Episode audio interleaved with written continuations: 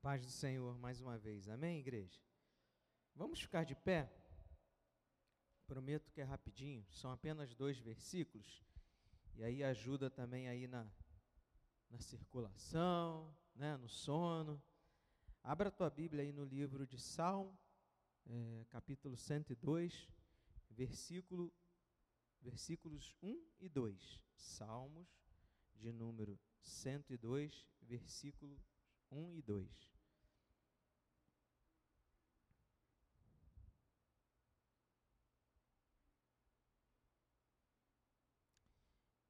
Diz assim: Ouve, Senhor, a minha súplica, e cheguem a ti os meus clamores. Não escondas de mim o teu rosto no dia da minha angústia. Inclina-me os ouvidos no dia em que eu clamar. Responde-me depressa. Amém? Feche os seus olhos. Pai querido, santo, agradecemos a Ti, Senhor, pela oportunidade de nessa noite meditarmos na Tua palavra. Que o Senhor venha falar a cada coração. Que possamos, Pai, sair daqui alimentados que possamos sair daqui, Senhor, com respostas, que possamos, Pai, sair daqui alegres, felizes, Senhor, que o Senhor venha transformar as nossas vidas, Pai, porque somos seus filhos, Senhor, e quando o Pai que nos ama, nos fala, nos orienta, nos exorta, nós precisamos, Pai, nos alegrar, porque estamos sendo tratados, estamos sendo curados, Senhor, alimentados. Em nome de Jesus, Pai, eu te peço, me use nessa noite, que, Senhor, que eu me diminua, para que tu cresças, Senhor. Em nome de Jesus eu te peço e te agradeço. Amém. Amém? Pode sentar. Vivemos, e isso não é novidade para ninguém, dias difíceis, dias de incerteza, de insegurança, de sofrimento e até para alguns de dor. E talvez você possa estar pensando, Pastor Márcio, você está exagerando.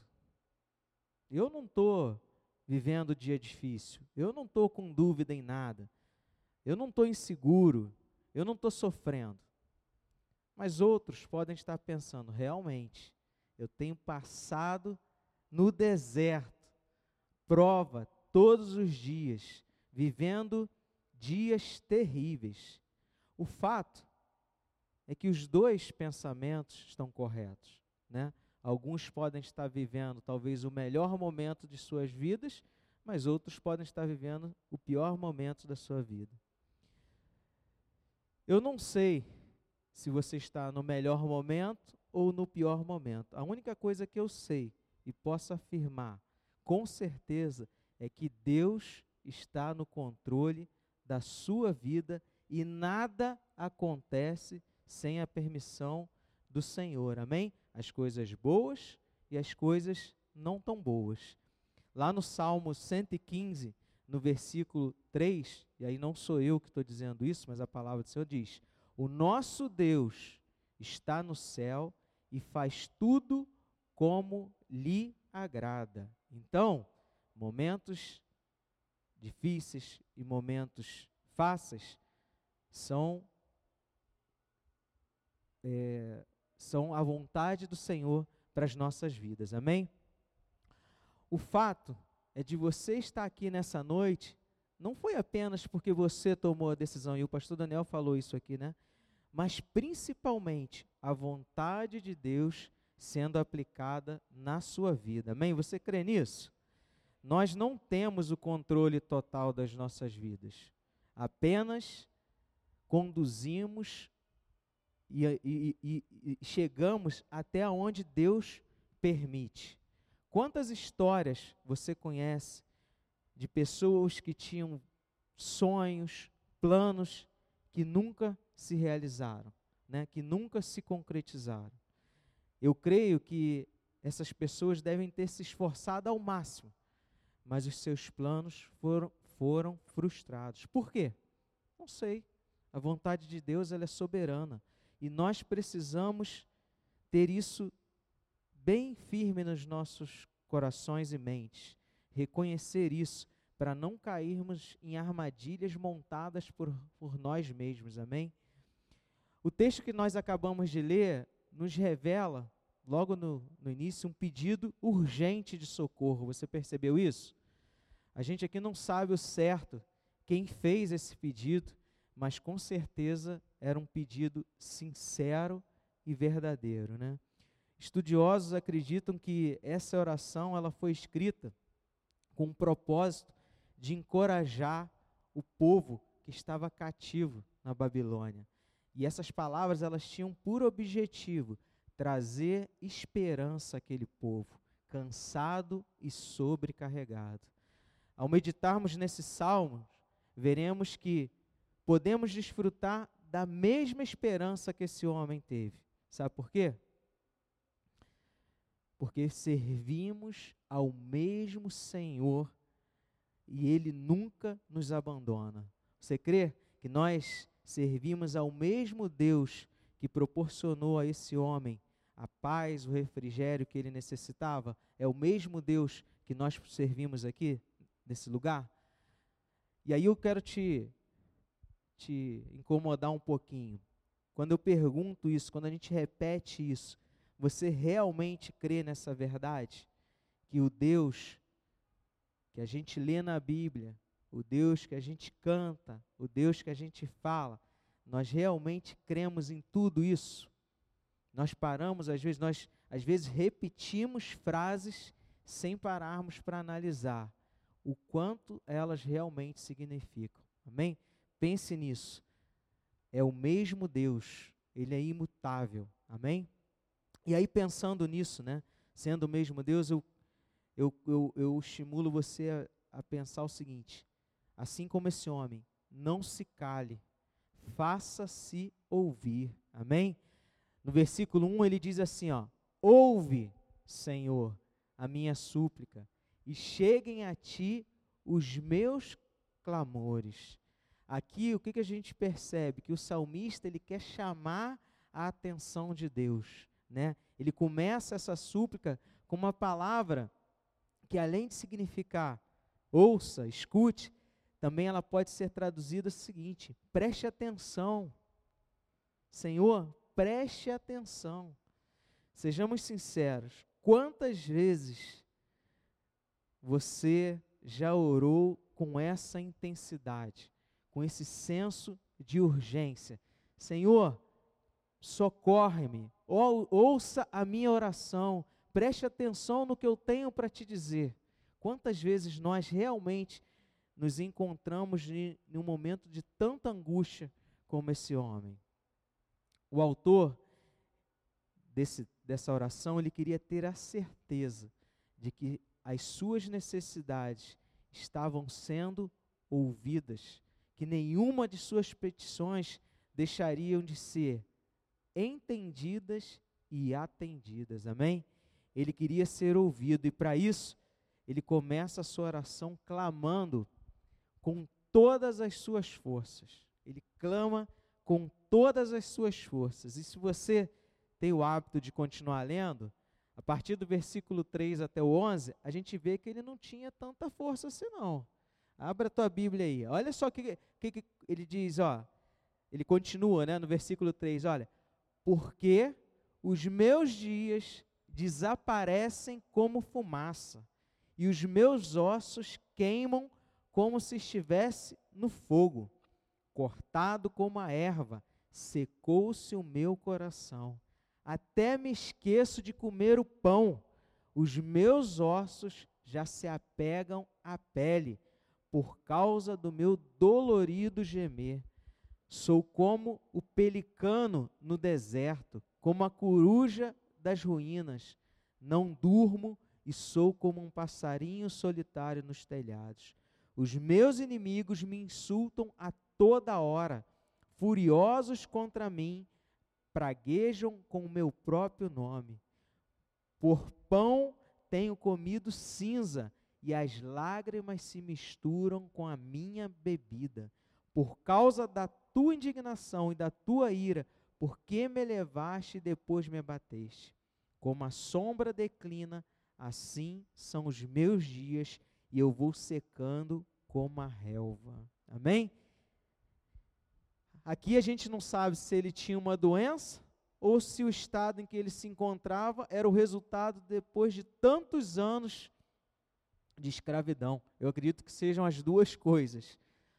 O fato é que seu estado era de morte, né? Ele estava morrendo, lhe restavam poucos dias de vida e mesmo assim ele encontrou forças para chamar a atenção de Deus. E nós, quantas vezes estamos no nosso quarto, talvez no ar condicionado, nem ajoelhados, talvez deitados, e não temos forças para clamar, para colocar diante de Deus as nossas necessidades, né? Aquilo que tem nos angustiado, aquilo que nós precisamos confessar, aquilo que nós precisamos pedir.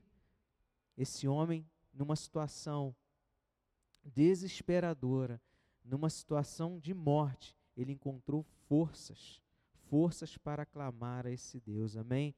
Nós precisamos rever é, os nossos conceitos, rever nossas atitudes. Talvez você e eu não nos encontramos nessa situação hoje. Como um dia esse homem também não se encontrava. Ele não foi sempre um escravo, mas agora ele estava nessa situação. A pergunta que nós precisamos fazer é: como agiremos no dia mal? Nós tentaremos fugir das, das nossas prisões, desistiremos de tudo e buscaremos a morte como solução, ou lembraremos, assim como esse homem, que temos um Deus que cuida de nós? Nós lembraremos que temos um Deus que cuida de nós, sabe por quê? lá no Salmo 23, de 1 a 4, ele diz: O Senhor é o meu pastor, nada me faltará. Ele me faz repousar em pastos verdejantes. Leva-me para junto das águas de descanso. Refrigera minha alma. Guia-me pelas veredas da justiça, por amor do seu nome. Ainda que eu ande pelo vale da sombra da morte. Não temerei mal nenhum, porque tu estás comigo. O teu bordão e o teu cajado me consolam. Então, nos dias difíceis, o Senhor está conosco. O Senhor está cuidando de nós. Ele é o nosso pastor. Que possamos ter essa consciência, que possamos agir dessa forma. Eu sei que falar é mais fácil que agir. É na hora que você está no, no olho do furacão é que é difícil lembrar dessas verdades, né? Mas como povo de Deus, nunca podemos esquecer de quem nós somos e quem nós servimos. Amém? O Senhor nos comprou com preço de sangue. Ele nos comprou com sangue do seu único filho ele pagou um preço altíssimo, um preço que você e eu não poderíamos pagar. Então, meu irmão, abra a sua boca e faça com que o seu clamor chegue até Ele. Tire forças de onde você não imagina que tem, mas não fique calado. Clame o mais alto que você puder. Clame o mais alto que você puder. Sabe por quê? O nosso socorro vem do Senhor. Lá no versículo 2, ele fala assim, ó: Não escondas de mim o teu rosto no dia da minha angústia. Inclina-me os ouvidos no dia em que eu clamar. Responde-me depressa. O salmista aqui em seu sofrimento, ele pede que o Senhor não se esconda. É como se ele estivesse dizendo assim: estou nessa escravidão tanto tempo, e o Senhor não se deixa achar, porque eu creio que não foi a primeira vez que ele clamou. Ele deve ter buscado mais vezes, mas o Senhor não ouvia o seu clamor. Ele devia estar questionando: por que, que o Senhor não me ouve? Eu preciso de socorro urgente. Eu preciso de socorro urgente. Talvez aqui a gente pode conjecturar que o Senhor não estava respondendo às suas orações porque ele precisava aprender alguma coisa, porque ele precisava mudar alguma coisa. Lembra da mensagem do pastor Henrico? A mudança de postura que nós precisamos ter? Agora, o fato que interessante aqui é que, mesmo depois de tantos anos de silêncio por parte do Senhor, o salmista reconhece que a salvação vem do Senhor. Ele não deixou de clamar, ele não deixou de pedir, ele não deixou de acreditar que o socorro só poderia vir do Deus, do mesmo Deus que permitiu ele estar naquela situação ele não murmura, ele não culpa o Senhor pelos seus sofrimentos, mas ele reconhece no Senhor a solução, a salvação para o seu problema, amém? O coração do salmista agora, depois dele ter confessado, colocado diante do Senhor os seus problemas, ele é quebrantado, a ponto dele não pedir só por ele agora, ele intercede pelos seus irmãos. Olha só a continuação no versículo 12. Ele fala assim: Tu, porém, Senhor, permaneces para sempre, e a memória do teu nome de geração em geração. Tu te levantarás e terás piedade de Sião. É tempo de te compadeceres dela, e já chegou a sua hora porque os teus servos amam até as pedras de Sião e se compadecem do seu pó. Todas as nações temerão o teu nome, temerão o nome do Senhor, e todos os reis da terra temerão a sua glória.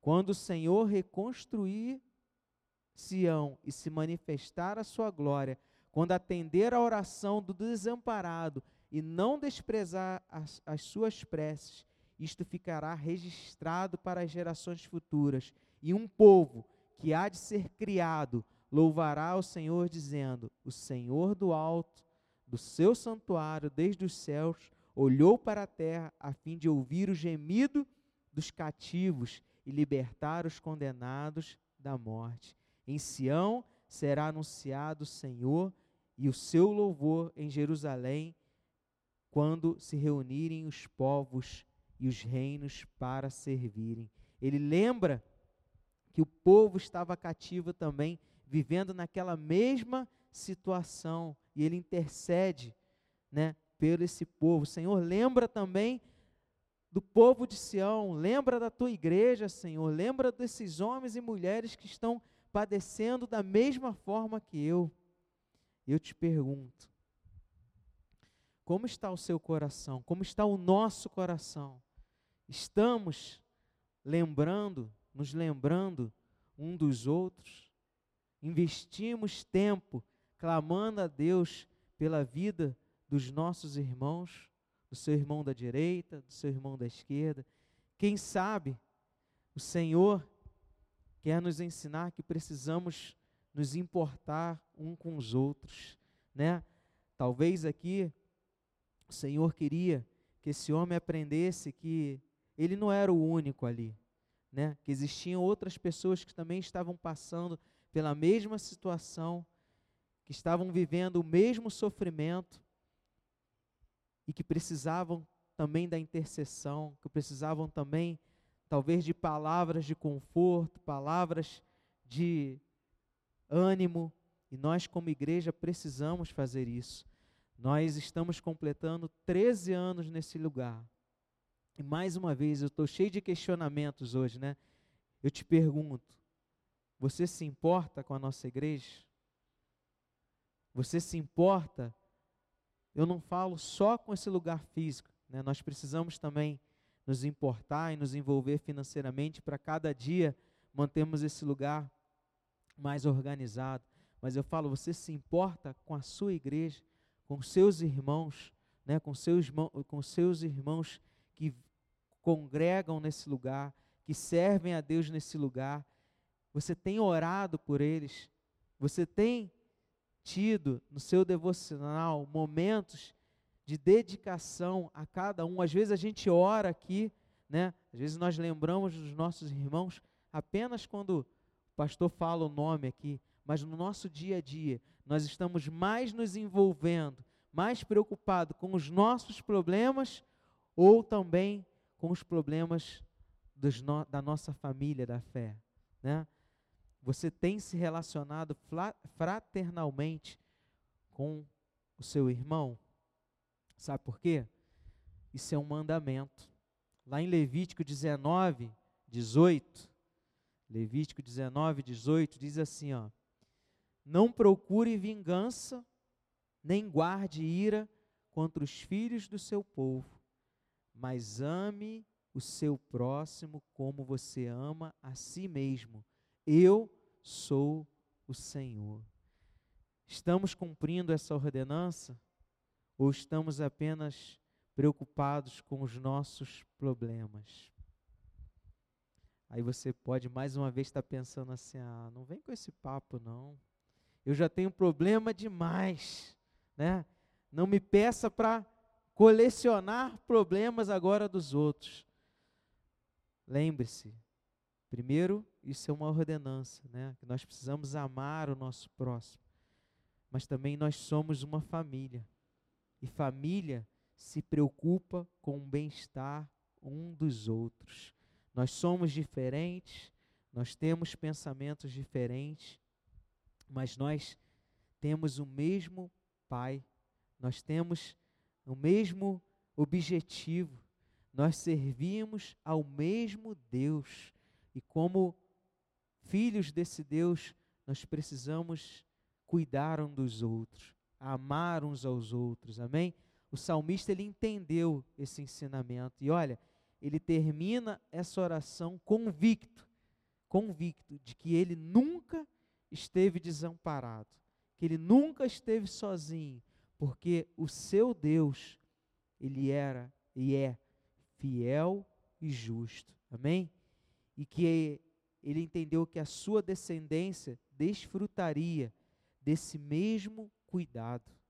Ele termina lá no versículo 27, 28, dizendo assim: Tu, porém, és sempre o mesmo, e os teus anos jamais terão fim. Os filhos dos teus servos habitarão seguros, e diante de ti se estabelecerá a sua descendência. Olha a mudança agora no coração, nas palavras desse homem. Ele começa aflito, mas no final ele termina aliviado, certo de que aquilo tudo era passageiro, de que Deus nunca tinha o abandonado, que ele podia confiar que os seus descendentes, que a sua posteridade poderia se beneficiar e desfrutar dos mesmos benefícios que só o Senhor pode dar. Amém? Algumas aplicações que eu gostaria de de fazer para a gente terminar. Primeira, nos momentos mais desafiadores, mais difíceis, mais complicados, lembre-se que o nosso Deus, ele continua sendo o mesmo. Amém? Mesmo que você às vezes duvide, às vezes você acha que não é possível, o que está acontecendo? Eu clamo, eu peço, será que Deus não está vendo? Será que Ele não, não está com seus olhos voltados para mim? Ele nos ama. E como prova desse amor, mais uma vez eu repito, Ele entregou o seu Filho em nosso lugar. Por isso, não deixe que os sofrimentos, as lutas, os problemas, as enfermidades, as prisões, ou seja lá qual for o desafio, te faça esquecer dessas verdades. Amém? Ele te ama e, como um pai de amor, cuida dos seus filhos, ele cuida de nós em tempo integral. Sabe? Ele não, ah, deixa aqui, eu vou cuidar agora do outro, que esse aqui já está mais ou menos, mas já está crescidinho, ele consegue dar conta de algumas coisas. Não, ele está cuidando de nós 24 horas por dia. Amém? um conselho, separe um tempo para interceder pelos seus irmãos. Separe um tempo para orar. Lembre-se que fazemos parte da mesma família. Não podemos viver na mesma casa sem se importar um com os outros. Amém? Uma igreja precisa refletir a palavra de Deus e a sua palavra nos ensina que precisamos amar uns aos outros. Então, obedeça, pratique esse mandamento, pratique esse mandamento, se preocupe, ore. E olha, você não precisa saber a fundo o problema, você não precisa se envolver de forma tão profunda. Apenas ore, apenas interceda, apenas clame pela vida do seu irmão. Amém? Com certeza, isso trará resultado para a vida dele, trará resultado para a nossa vida, para aquele que faz a oração, para aquele que se preocupa, porque se cada um de nós fizermos a nossa parte, estivermos orando uns pelos outros, com certeza o Senhor estará com seus ouvidos atentos ao clamor de todos nós. Amém? Outro, se você se encontra como salmista, nessa situação de angústia desesperadora, não desanime. Creia, creia, creia. O Deus que socorreu esse homem, o Deus que socorreu aquela nação, ele continua agindo da mesma forma, ele continua vindo ao nosso socorro. Ele tem todo o poder e no tempo certo virá ao seu encontro, virá ao nosso encontro. Mas para isso, nós precisamos também chamar a sua atenção, pedir o seu cuidado, pedir o seu refrigério, pedir que ele nos livre das prisões, que ele nos livre das, da escravidão, que ele nos livre da, do mal que tem nos tirado a paz. Esse Deus, ele está atento ao, ao clamor dos seus filhos. Amém? Que nós possamos meditar nesse salmo, que possamos observar o modo como esse homem agiu, o modo como ele realmente quebrantou seu coração, como ele derramou ali as suas necessidades e que possamos fazer a mesma coisa, porque Deus opera milagres, ele faz coisas inexplicáveis, ele transforma o impossível em possível. E esse Deus que abriu o mar vermelho, que parou o sol, que criou todas as coisas, é o mesmo Deus.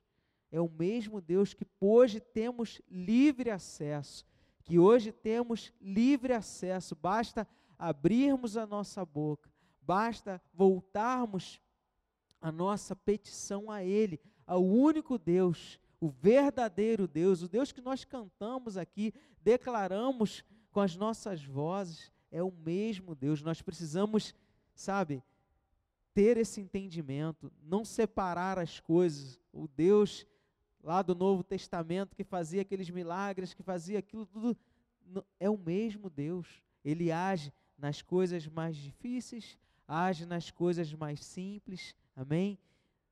Ele muda a nossa sorte. Ele muda a nossa sorte. Amém? E olha, eu não escrevi isso aqui não, mas mesmo que a resposta dele, mesmo que o que ele fale ao seu coração seja o contrário do que você está esperando, do que você gostaria de ouvir,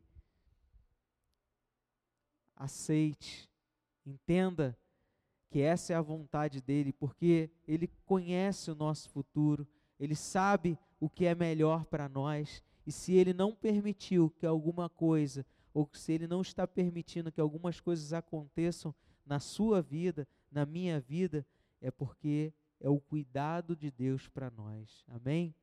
Amém?